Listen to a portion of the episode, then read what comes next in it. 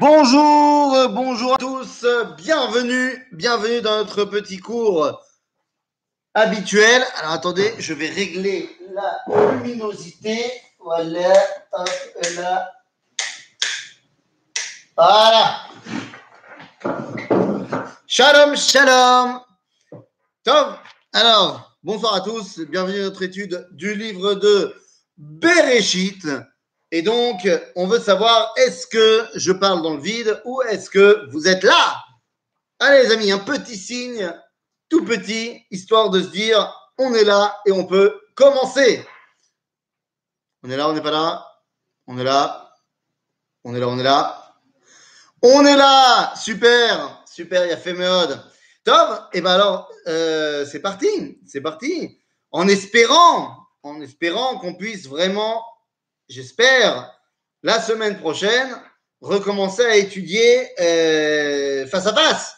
À deux mètres d'écart, évidemment, hein, bien sûr. S'il faut mettre un masque, on mettra un masque, mais j'espère vraiment que la semaine prochaine, on pourra recommencer à étudier et en vrai, en pas en FaceTime, mais en face tout court. Top Bekitso, nous sommes toujours dans le livre de Bereshit et nous nous approchons de la dernière paracha. Nous sommes très exactement euh, au chapitre, au chapitre, chapitre Memzain. Et là, je ne serai toujours pas rentré en Eretz. Moi aussi, je suis là. Et ils sont là, très bien. Non, mais c'est même si on, on recommence à faire euh, l'étude en live, euh, en live chair et en os, euh, il est fort probable qu'on continue quand même d'enregistrer les, cours pour ceux qui ne sont pas là. Donc ne t'en fais pas, Muriel, si tu ne peux pas être encore rentré, ça te serait tardé et de toute façon, tu pourras quand même suivre notre étude. Donc, nous sommes dans le livre de Bereshit, nous sommes au chapitre Mem Zain et, et, et, et, au verset. Hmm, verset Zain. Chapitre même Zain, verset Zain. Alors, on est resté la semaine dernière sur une grande question, puisque finalement, les. Voilà, c'est ça. Même Zain, Zain, exactement. 47, 7. Et donc, la semaine dernière, on s'est arrêté sur, ben, sur une grande question. Les frères de Yosef, donc la famille Yaakov, les frangins, sont arrivés en Égypte et Yosef, qui connaît bien son, roi, a dit à ses frères, dites-lui que vous êtes des bergers, que vous êtes des bergers et que donc vous avez vos troupeaux et c'est pour ça que vous avez besoin de terre avec pâturage et c'est pour ça qu'il vous donnera Goshen. Tout se passe comme prévu et tout d'un coup la Torah nous donne une information qu'on n'était pas prêt à recevoir. Une information qui nous dit que Pharaon eh bien lui aussi a plein de troupeaux. Très bizarre. Et il dira même donc à Yosef et aux frères de Yosef, ben, vous savez quoi? Vous avez qu'à vous occuper de mes troupeaux également. Et donc on avait posé la question, comment est-ce possible que Pharaon ait des troupeaux? Si Yosef a dit à ses frères de dire qu'ils sont bergers, c'est parce que, et c'est ce que la Torah nous disait, Toavat Mitzraim Kol C'est une abomination pour l'Égypte, tous les bergers, puisque l'un de leurs dieux principaux, sinon leur dieu principal, Amon, eh était, Amon, était à tête de bélier. Donc, tu imagines bien que euh, être berger et, dominer le bélier, bah, c'est pas quelque chose que les Égyptiens kiffaient. Et là, tout d'un coup, on se rend compte que Pharaon, bah, en fait, non, il, n'a pas de troupeau. Comment c'est possible? Alors, les amis, on l'a déjà dit, on l'a déjà dit, et je voudrais ici euh, le redire pour que ce soit bien clair il faut, lorsqu'on étudie la Torah, et particulièrement la Torah écrite, même si c'est vrai aussi pour la Torah orale qui a été mise par écrit, il faut absolument resituer le contexte. Il faut resituer le contexte, sinon on ne peut pas comprendre l'ambiance du texte et donc on ne comprendra pas non plus l'intention du texte. De quoi parlons De quoi parlons Attendez, je vois que mes enfants ont décidé que c'était le moment où ils allaient faire du bruit. Donc, je vais devoir vous demandez de m'excuser pendant 10 secondes. Je m'en occupe, je reviens?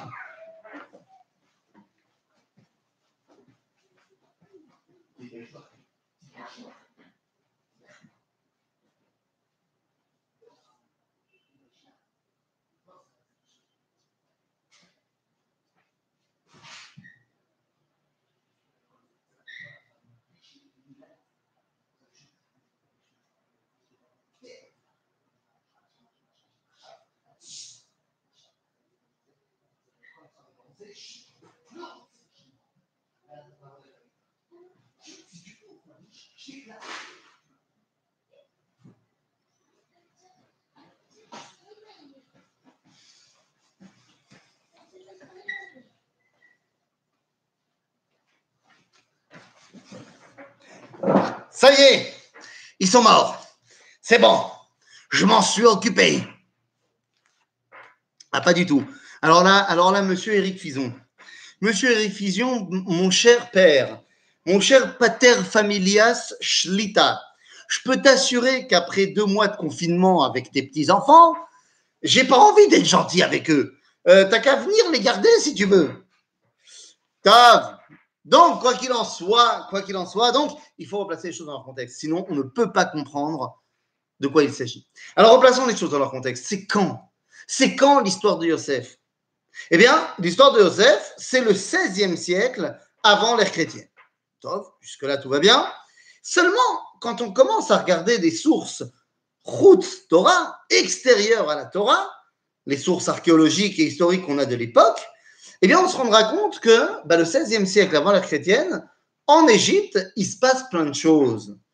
En l'occurrence, il va y avoir un, chamboulement de l'État égyptien, puisqu'il va y avoir une conquête faite par un peuple qui vient plus du croissant fertile que de l'Égypte, c'est-à-dire plus euh, à l'est que l'Égypte elle-même, qui sont des Sémites et qui vont venir conquérir l'Égypte. Ce peuple-là est connu dans les sources euh, extérieures au Tanar comme étant le peuple des Ixos, Rixos pour être exact. Ces Rixos, eh bien, vont venir, vont conquérir l'Égypte, évidemment exiler la famille pharaonique, c'est-à-dire les anciens dirigeants du pays, et prendre leur place, tout simplement. Et eh bien, à ce moment-là, qu'est-ce qui se passe? Eh bien, nous avons donc un nouveau pharaon qui n'est pas à la base égyptien, qui va dominer l'Égypte. Ce pharaon, qui a des tendances, comme je l'ai dit, sémites, rixos, eh bien, bah, comme de par hasard, va devenir très proche avec notre ami Yosef. Et comme de par hasard, il va voir en Yaakov, un autre sémite, une source de bénédiction, on va le voir juste après. Et si on regarde encore une fois dans les sources extérieures, eh bien, on va se rendre compte qu'à ce moment-là, eh bien, pendant une période très courte de 80 à 90 ans, l'Égypte, ah, peut-être même un peu moins, plus 60-80 ans, l'Égypte va avoir une révolution également dans le milieu spirituel, puisque pendant ces, ce laps de temps, eh bien, sous le règne d'un pharaon qui s'appelle Akhenaton, et il semblerait que ce soit le pharaon de Yosef, Akhenaton, eh bien, ça colle au niveau des, dates, eh bien, ce Akhenaton va changer complètement le panthéon et l'idolâtrie égyptienne pour se contenter d'une religion basée sur un dieu égyptien unique, Aton, le dieu soleil, le disque solaire, le tout, l'excellence. Et comme de par hasard, c'est à un moment où il y a un hébreu monothéiste qui est son vice-roi. Peut-être que Yosef lui a soufflé deux, trois trucs. En d'autres termes, eh bien, c'est tout à fait finalement naturel que le rapport qu'il y a entre le pharaon de l'époque de Yosef et la famille de Yaakov soit excessivement bon. Et je dis bien excessivement. Si bien qu'on comprendra donc très bien les versets du début du livre de Shemot, lorsqu'on nous dit Vayakom melech hadash al Mitzrayim asher lo et Yosef et s'est levé un nouveau roi sur l'Égypte qui ne connaissait pas Yosef. Est-ce qu'il ne connaissait vraiment pas ou qu'il a fait genre? C'est pas le problème. C'est une nouvelle dynastie qui arrive. Et à ce moment-là, on va comprendre encore une fois les versets qui suivent, puisque qu'est-ce que ce nouveau pharaon va dire? Il dit il faut faire se méfier des Hébreux, car si jamais il y a une guerre, eh bien, ils se rangeront du côté de nos ennemis contre nous. Mais, mais pourquoi ils feraient ça? S'ils sont bien en Égypte Eh bien, là encore, quand on retrouve euh, les sources extérieures, eh bien, on va se rendre compte d'une chose très simple, toute simple, à savoir, eh bien, cette époque-là, après Yosef, donc on est, je vous ai dit, 60-80 ans après l'histoire de Yosef, eh bien, tout d'un coup, les Égyptiens, les pharaons égyptiens ayant relevé une nouvelle armée, eh bien, vont revenir reconquérir leur pays et vont repousser les Rixos. Alors deux secondes, j'y aux ours, vont repousser les Rixos et donc, eh bien, maintenant, les Juifs qui étaient très proches de ces Rixos-là, eh bien, on comprend tout à fait pourquoi ce pharaon vient et dit, si jamais il y a une guerre, il pense à ces Rixos eh bien, s'ils reviennent, les Juifs vont se mettre avec eux. Et donc, toute la tarboula pour mettre les Hébreux euh, sous le coup de l'esclavage. Alors, tu me demandes quelles sont les sources. Tu me demandes quelles sont les sources. Les sources sont évidentes. Alors, pour ce qui est des sources de la Torah, vous avez les mêmes que moi. Pour ce qui est des sources extérieures, eh bien, je t'invite à lire l'histoire de la 18e dynastie. Euh, je pense que tu peux le trouver aujourd'hui aux éditions Larousse. Euh, un résumé historique des différentes dynasties, la 19e, 18e, 16e dynastie, en se rappelant bien que la chronologie égyptienne est très compliquée, et donc tu peux avoir plein de livres qui sont plus ou moins contradictoires les uns les autres, mais dans tous les livres, dans les sources historiques, hein, je te parle de livres d'histoire tout simplement, et d'archéologie, eh bien, on regroupe dans tous les différents récits que au XVIe siècle avant l'ère chrétienne, les Hyksos se sont emparés de l'Égypte. Donc, si tu veux, tous les témoignages vont correspondre à ce niveau-là. Ça correspond euh, également, quand tu vas voir la chronologie des différents pharaons, eh bien ça correspond à Akhenaton, et ainsi de suite. C'est-à-dire Donc maintenant qu'on a remis les choses dans leur contexte, eh bien on comprend que lorsque Yaakov va rencontrer Pharaon, eh bien le plus impressionné des deux, ce n'est pas Yaakov qui rencontre le roi d'Égypte, qui est donc le roi du monde, mais c'est le Pharaon. Regardez, donc je continue, donc on est au verset Zain. Yosef et Yaakov aviv lifne paro, Yaakov et paro. Yosef amène Yaakov devant Pharaon et Yaakov va bénir Pharaon.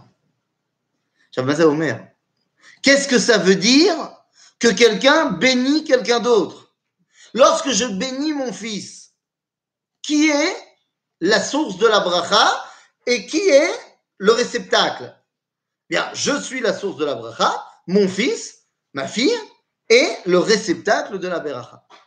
Alors, qu'est-ce que cela veut dire? Eh bien, ça veut dire une chose très importante.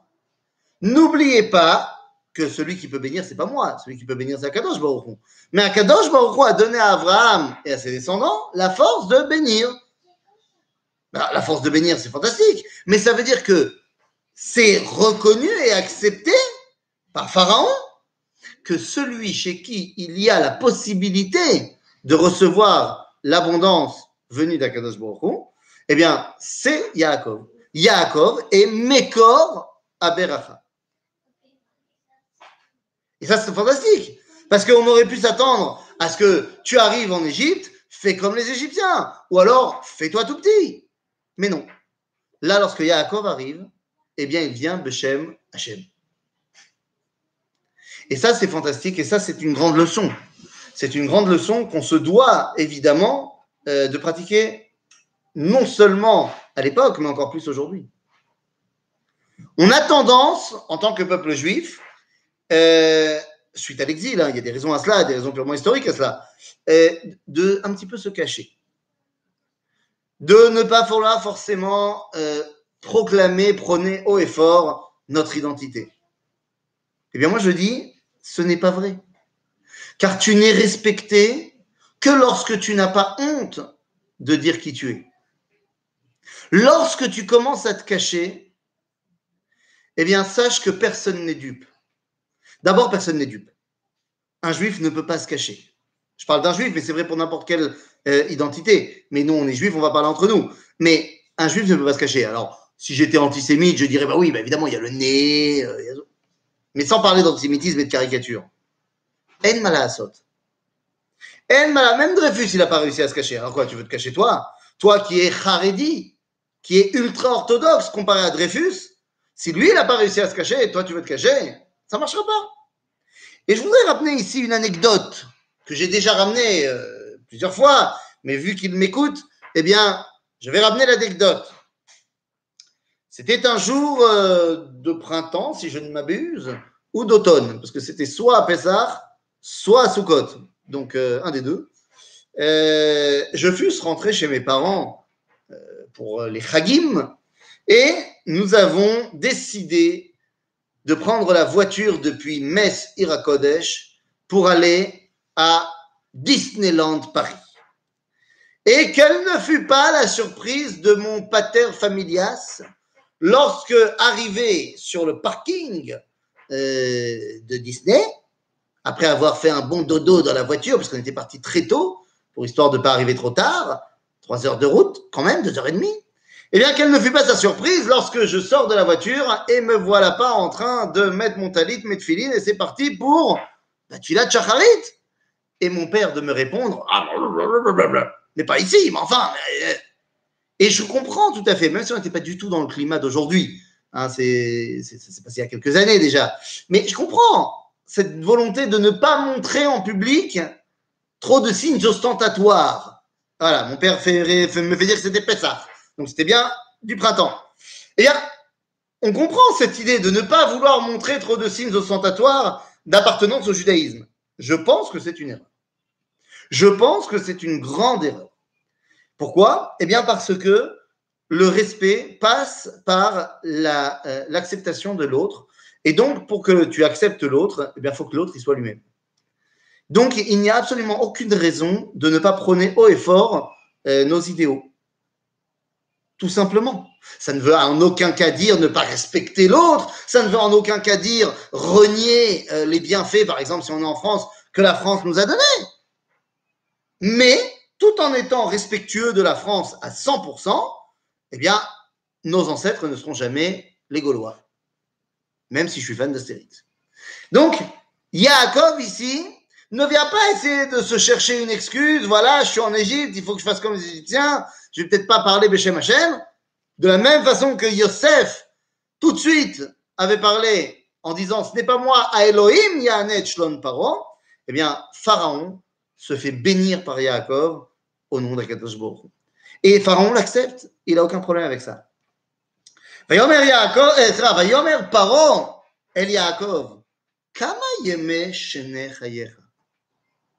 Combien sont les jours des années de ta vie. Kama yeme ah, Quoi, il faut qu'il compte maintenant euh, tous les jours des années de sa vie? C'est compliqué. Et s'il lui a demandé juste quel âge t'as, ben demande-lui quel âge t'as. Regardez la réponse de Yaakov. Yomer Yaakov el paro, yeme shene megurai shloshim umeat shana. ומעט ורעים היו ימי שני חיי, ולא השיגו את ימי שני חיי אבותיי בימי מגוריהם.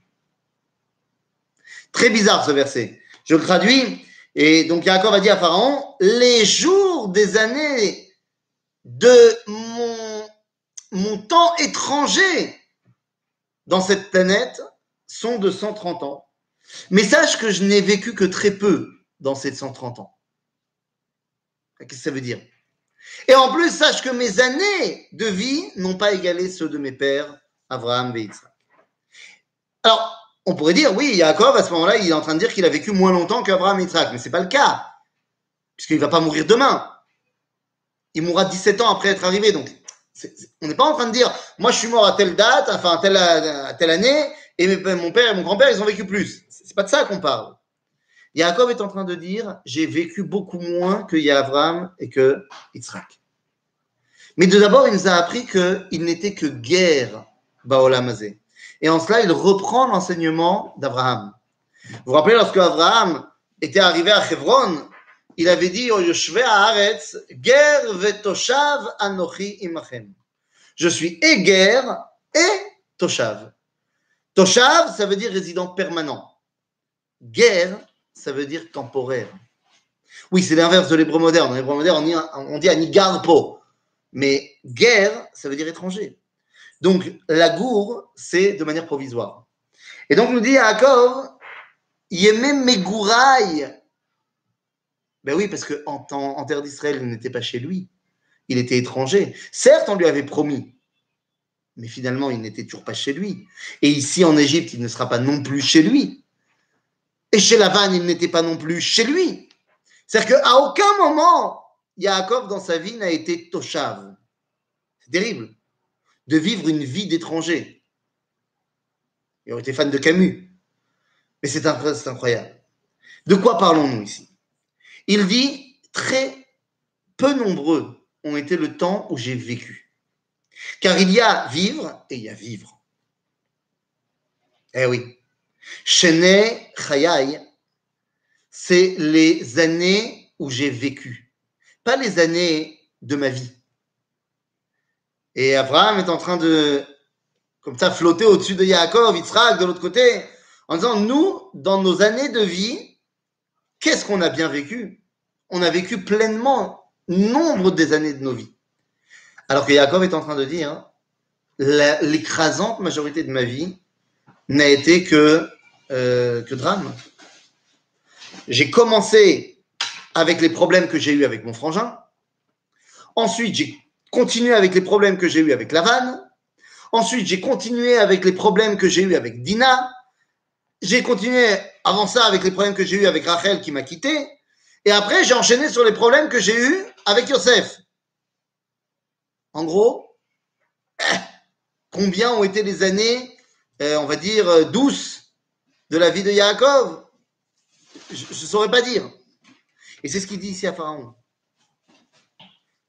Mais Ataïou, nous, alors pourquoi est-ce qu'il a besoin de dire cela à Pharaon? Pour lui faire bien comprendre que ce qu'il est venu chercher ici en Égypte, ce n'est pas l'accomplissement des journées de sa vie. Il n'est pas dupe, Yaakov, il sait très bien que ce n'est pas maintenant en Égypte, pendant ces dernières années en Égypte, eh bien qu'il va pouvoir se réaliser. Yaakov ne peut se réaliser. Seul Israël peut se réaliser. Et ça, c'est fondamental. Il faut bien le comprendre. Yaakov survit. Israël vit. Mais sauf que ben, dans la vie de Yaakov, très peu et rares ont été les moments où il a été Israël. Si je devais aller un petit peu plus loin dans, l'explication, je dirais la chose suivante. Il y a à chaque fois où Yaakov devient Israël, l'épée de Damoclès qui risque de le faire redevenir Yaakov. Alors, dans la vie personnelle de notre patriarche, eh bien, on n'a qu'à suivre les péripéties. Mais dans l'histoire d'Israël, c'est toujours comme ça. À chaque fois qu'Israël est devenu Israël, que Yaakov a laissé la place à la grandeur, eh bien, le risque de redevenir Yaakov a repesé sur nous. Et à chaque fois, il a réussi à nous faire redevenir Yaakov. Et sans vouloir mettre de pression à personne, en contrepartie, et ça a vécu beaucoup d'années de sa vie en Israël. Ah, Esav, il a pratiquement réussi à vivre toutes les années de sa vie. Tout à fait. Esav, il a bien réussi sa vie. Vous savez, il y a une grande différence entre réussir dans la vie et réussir sa vie. Yaakov, il a réussi dans sa vie. Ah, c'est sûr, il était blindé, Yaakov, il n'y a pas de problème. En termes d'argent, il a réussi dans sa vie. Mais est-ce qu'il a réussi sa vie? Et juste avant euh, l'intervention, tu as raison. J'étais en train de dire cette, euh, cette volonté inconsciente de s'auto faire redevenir Yaakov, eh bien, arrive à chaque fois à une date bien précise. Enfin, à chaque fois. Pour l'instant, ce n'est arrivé que trois fois. C'est arrivé que trois fois dans l'histoire, si on met Yaakov de côté, évidemment, si on met Yaakov de côté, parce que lui, c'est le patriarche, c'est le prototype, mais si on met Yaakov de côté, eh bien, par trois fois seulement, Am Israël est redevenu Israël, est passé de Yaakov à Israël. La première fois, c'est lorsque ben, le peuple juif a enfin créé son royaume unis, rien à voir avec l'Angleterre, après l'exil d'Égypte. C'était l'époque de David et Shlomo. Jusqu'à David, ben, il n'y a pas de royaume uni. Même Shaoul n'a pas réussi à réunir toutes les tribus d'Israël, et même Shaoul n'a pas réussi à conquérir toutes les tribus de, toutes les parties d'Israël. Donc, si tu veux, à partir de David et Shlomo, et seulement David et Shlomo d'ailleurs, parce qu'après Shlomo, eh bien, il y a le schisme entre le royaume d'Israël et le royaume de Yehuda. Donc, c'est la première étape. La première fois où on est devenu Israël, c'est avec David, et ça s'est arrêté après Shlomo. La deuxième fois où on est devenu Israël, c'est après, à la fin de la fin de la fin de la guerre de Hanouka. C'est-à-dire, en termes d'années, euh, si vous voulez vous retrouver dans la frise chronologique, en moins 140. Non, j'ai dit, il a quand même mis au monde les douze tribus. Tu dis, il a quand même fait quelque chose, il a fait plein de choses de bien. Il a mis au monde les douze tribus, c'est fantastique. Nahon. Mais je te rappelle que tant qu'il ne les a pas mis au monde, il n'est pas à fond. Parce qu'il sait qu'il doit en mettre 10, 12 au monde. Tant qu'il ne les a pas tous mis au monde, il ne ressent pas encore cette plénitude. Et au moment où Binyamin vient au monde, Rachel meurt. C'est-à-dire que à chaque fois, il y a un problème.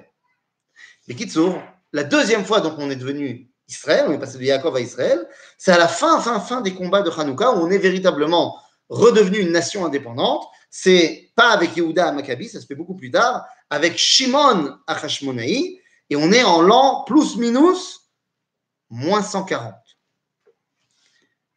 Et ça va prendre fin une fois que Shlom Tzion Alexandra Amalka va mourir, et donc vont monter sur le trône de la Keuna et du roi ses deux enfants, Urkenus numéro 2 et Aristobulus numéro 2, qui vont se faire la guerre et faire rentrer les Romains en Israël.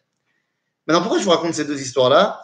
Ben, Tout simplement, j'en ai parlé ce Shabbat dans ma synagogue parce que ben, euh, le temps où on est devenu Israël dans la première fois, donc David et Shlomo, c'est 73 ans, tel que c'est marqué dans la Torah. David a régné 33 ans euh, à Jérusalem, surtout d'Israël, et Shlomo 40 ans. Et après, le schisme. Eh bien, entre la montée au pouvoir de Shimon Achashmonaï et la montée au pouvoir de Okanus Hacheni, eh bien, il y a également 73 ans. Et cette année, depuis Yom HaAtzmaut, nous venons de rentrer dans la 73e année de Médinat Israël. Est-ce que cela veut dire que nous sommes dans l'année du déclin Dans l'année où Chasve Shalom, on redeviendra Jacob? Je vous rassure, non on est rentré dans l'année où il est temps de passer au stade supérieur, c'est-à-dire de Israël, on peut devenir Yeshurun. Et là, c'est un clin d'œil à mes parents, ils le comprendront. Vous ne le comprendrez pas, c'est pas grave. Mais il est temps de devenir, tel que c'est marqué dans la Torah, Adas Yeshurun. Adat Yeshurun. C'est l'étape ultime euh, du dévoilement d'Israël. Donc, tout ça pour dire que Yaakov, eh bien, ne se fait pas d'illusions et ne vient pas vendre d'illusions à Pharaon. Et donc, ויברך יעקב את פרעה ויצא מלפני פרעה.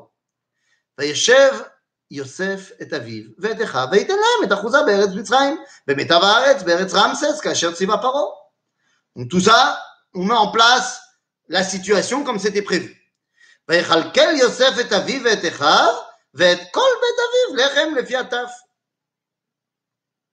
Autant te dire que chez Yaakov et ses, sa famille, on ne manque de rien. Tout va bien. Yosef pourvoit et il y a une abondance fantastique à Goshen. Et ce verset, la raison d'Israël en Égypte est la royauté vice-roi de Yosef. Euh, pas seulement, la raison pour laquelle le peuple juif est descendu en Égypte, c'est pour y prendre des choses. C'est pourquoi Alors pour y prendre quoi? En l'occurrence, pour y prendre la capacité de régner. Ça, c'est une chose, effectivement. Moshe va grandir dans la maison de Pharaon. Yosef nous amène la capacité d'amener la Géoula par l'économie. Et on le comprend très bien dans notre génération. Et ce qu'on a appris également en Égypte, c'était la Chochma. Il fallait descendre en Égypte pour prendre la Chochma.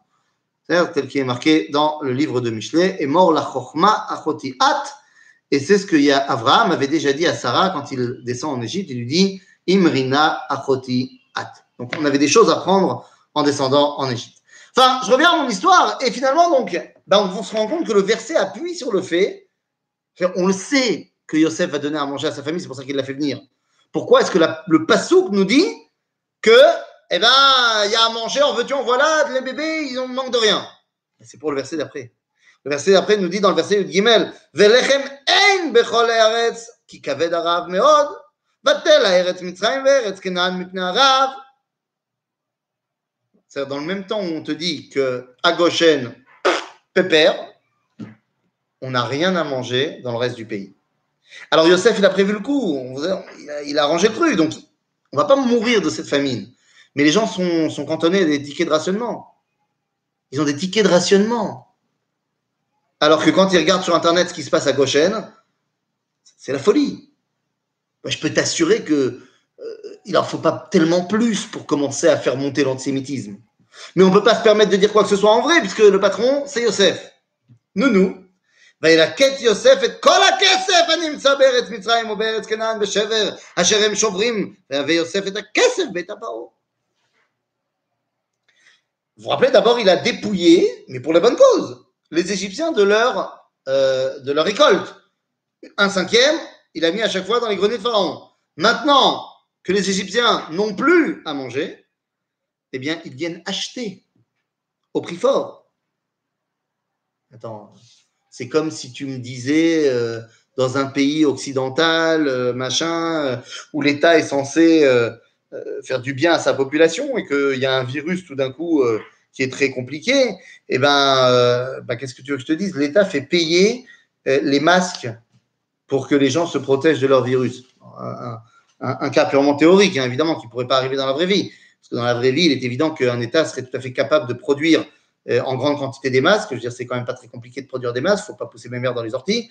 Et, il est évident qu'il prendrait ça sur ses propres deniers pour le distribuer à la population. Ça, me paraît bien, bien évident, dans la mesure où la population a, depuis tellement longtemps, euh, payé sa cotisation à l'État. Bah, il est temps que l'État lui rende un petit peu. Ça, me paraît évident. Euh, dans un, dans un monde normal, c'est comme ça que ça se passerait. Hein, bien sûr, on ne peut pas imaginer une pénurie de masques. C'est absolument absurde. Donc, là, en l'occurrence, bah, on voit que c'est compliqué. On voit que c'est compliqué parce que bah, les mecs ont plus, un, un rond, enfin, ils ont plus à manger, et ils sont obligés maintenant de donner également leur argent. Mais on pourrait dire, ah, Yosef, il va s'en mettre plein les fouilles. Mais non, parce que c'est pas pour lui, c'est pour l'Égypte. C'est-à-dire que là, on est en train de mettre en place ce qu'on appelle Gdushat Aklal, malheureusement au détriment de la population. Ce qui va amener évidemment un ressentiment énorme. Mais attendez, ça va aller plus loin. הנה, ויתום הכסף מארץ מצרים ומארץ כנען, ויבואו כל מצרים אל יוסף לאמור, אבא לנו לחם, ולמה נמות נגדך, כי אפס כסף. Une fois qu'il n'y a plus d'argent pour payer à manger, les Égyptiens ils disent, fais quelque chose pour nous, euh, qu'est-ce qu'on va faire ויאמר יוסף, אבו מקניכם, ואתנה לכם במקניכם את אפס כסף. Bah, maintenant, vous avez qu'à me donner vos animaux, vos troupeaux. Pas euh, les troupeaux de pâturage, mais vous avez de quoi travailler la terre. Eh bien, allez au boulot. Vendez-moi cela. C'est-à-dire qu'en gros, Yosef est en train de mettre la main mise sur toute l'Égypte. Il est en train de dominer, pas seulement au niveau euh, de la malroute, mais au niveau de tous les pans de la vie sociale. Yosef, en cela, essaye de mettre en place l'idéal messianique qu'il représente, Mashiach ben Yosef, qui viendra plus tard, dont nous reparlerons beaucoup demain soir. Spoiler, demain soir à 21h, grand cours sur le Mashiach ben Yosef. J'en dis pas plus. Demain soir, je vous enverrai le lien demain. Quoi qu'il en soit, euh, il met la main sur tout le monde. Et à ce moment-là, bah, qu'est-ce qui se passe? והביאו את מקניהם אל יוסף, וייתן להם יוסף לחם בסוסים, במקנה הצאן, במקנה הבקר, בחמורים, וינהלם בלחם בכל מקניהם בשנה ההיא. Jusque-là, ça tient encore. Il a donné le, la nourriture en fonction de ce qu'ils ont donné. ותתום השנה ההיא ויבואו אליו בשנה השנית.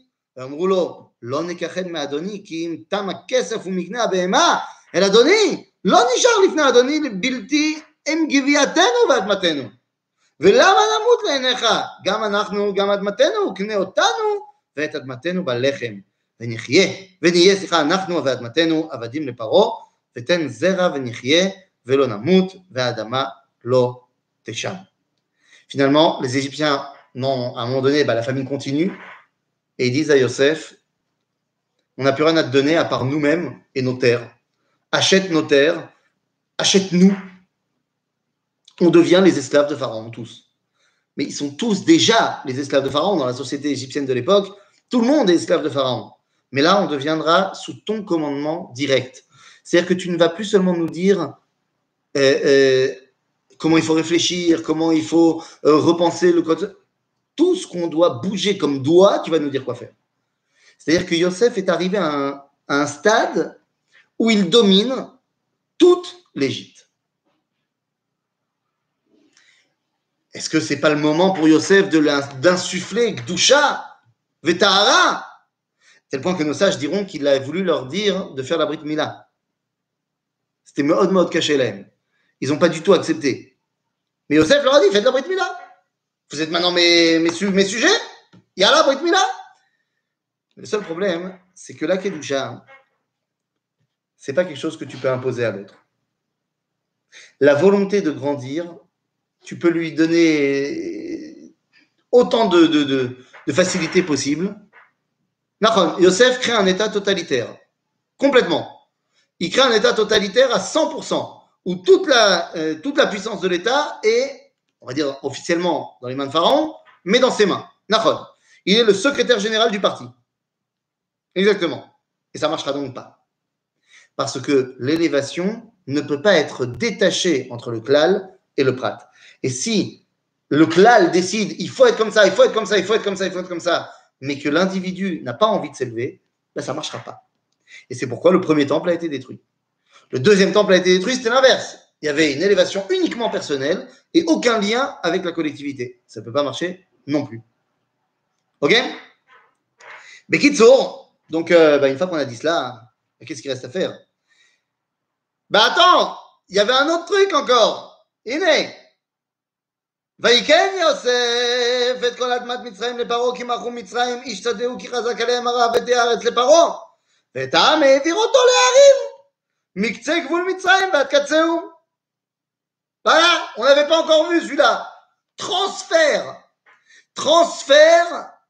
Pourquoi demander la Brit Mila Pour qu'il puisse imposer la Gdusha. La Brit Mila, Zemashem Mechaber Oti la Kodesh. Dans ma chair. Donc il voulait imposer que l'Égypte devienne Kadosh.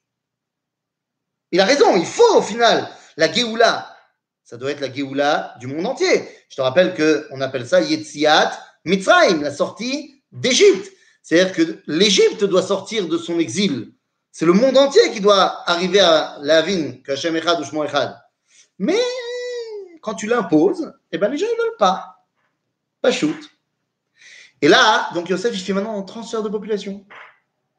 C'est-à-dire qu'il va transférer les Égyptiens dans des zones reculées de l'Égypte. On quitte toutes les grandes villes. Je vous rappelle qu'au même moment, à Goshen, Pépère, Pépère à Goshen. Bon, tu as compris que c'est sûr que les mecs, les Égyptiens, ils sont remontés à bloc contre les Juifs. Mais Zébarou, dans toute ressemblance avec un cas qui s'est reproduit dans l'histoire, serait purement fortuit involontaire, bien sûr. Mais tu comprends qu'il y a un moment donné où, monsieur non-juif, il n'en peut plus, quoi. Il n'en peut plus. Et, c'est normal. Et c'est normal. On n'a rien fait de mal. Attention, on n'a rien fait de mal. Ni à l'époque de Yosef, ni aujourd'hui. Mais il y a un moment donné où c'est caché. Non, je ne te parle pas seulement au niveau euh, concret, technique, euh, plus d'argent, pas plus d'argent. Même au niveau spirituel, c'est un vrai problème. Quand il y a la Géoula, où se trouve Akadosh Baruch ben, Il se trouve dans le monde entier. Qui le ressent? Le monde entier. On dit la Gemara, Galou Israël, Galta Shrina Imahem.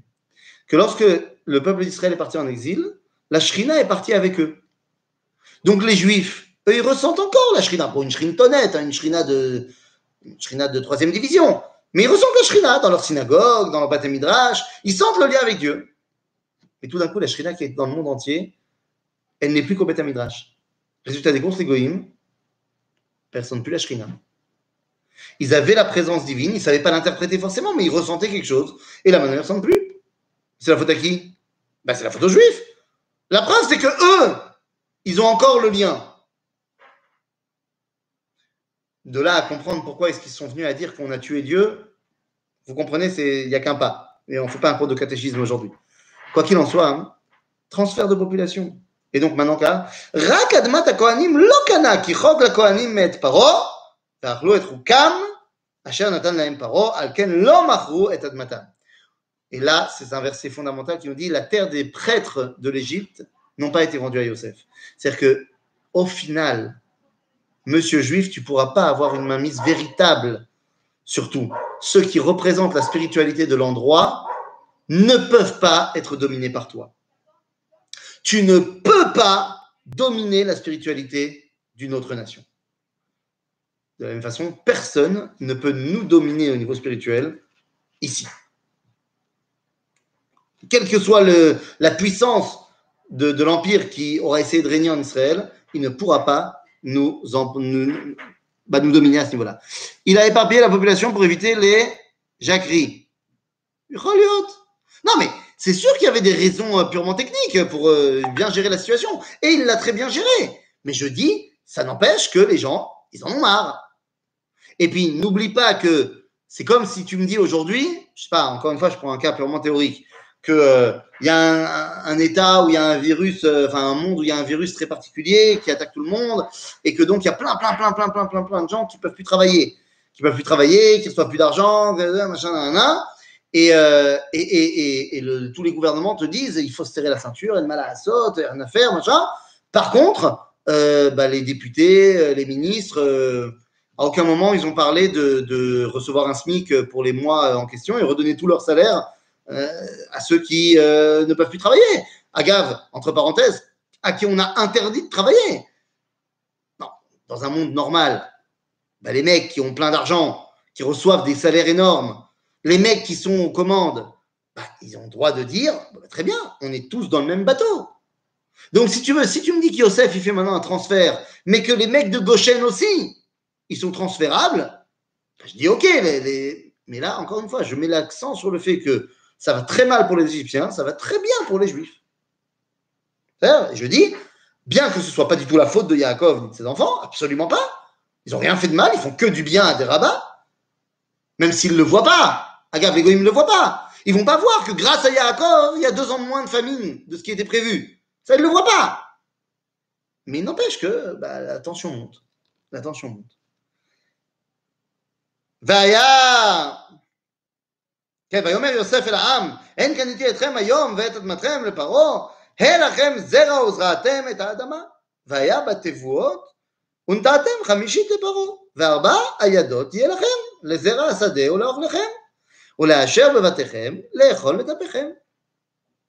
Et finalement, bah Yosef dit, bah voilà, maintenant que vous êtes tous sous mon contrôle, bah je vais vous dire comment on va sortir de la crise. Bien, vous allez tout simplement faire preuve de maturité. Et tout d'un coup, les gens commencent à comprendre pourquoi Yosef il a fait ça. Parce que sinon, ça aurait été une panique générale. Donc Yosef il dit voilà, je, je gère tout, et voilà ce que vous allez faire.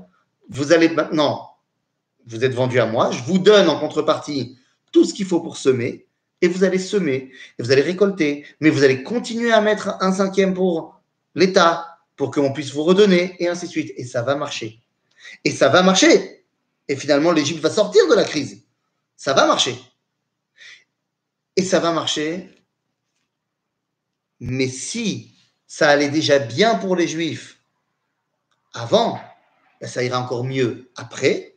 Mais comme l'Égypte sort de la crise, eh bien, ils sont redevables de la sortie de la crise. Et donc, ils te disent, Vayomru, nimtsachen bene adoni vainu avadim le paro. וישם אותה יוסף לחוק עד היום הזה, על אדמת מצרים לפרעה, לחומש, רק אדמת הכהנים לבדם, לא הייתה לפרעה. Finalement, ça y est, on a passé la crise, tout le monde est fan de Yosef parce qu'il a réussi à leur faire passer la crise. Ok Donc on a eu un mauvais moment à passer, Yosef a montré qu'il était capable de gérer complètement un pays, mais il ne peut pas être Mashiach Ben Yosef puisque ce n'était pas son pays. Rakat Mata Kohanim, on a dit, il ne peut pas avoir véritablement la main mise sur tout. Donc, il a géré. Il faudra que ma chère Ben Yosef gère de la même façon, mais cette fois pas sous domination de Pharaon. Bon, ben voilà, tout va bien. À Kol Besséder. Nachon, à Kol Besséder. Tout va bien. L'exil est euh, la famine est terminée. La famine est terminée. Cinq ans plus tard, ça y est, il repleut, le Nil il, est en crue, et tout va bien, et tout le monde est content.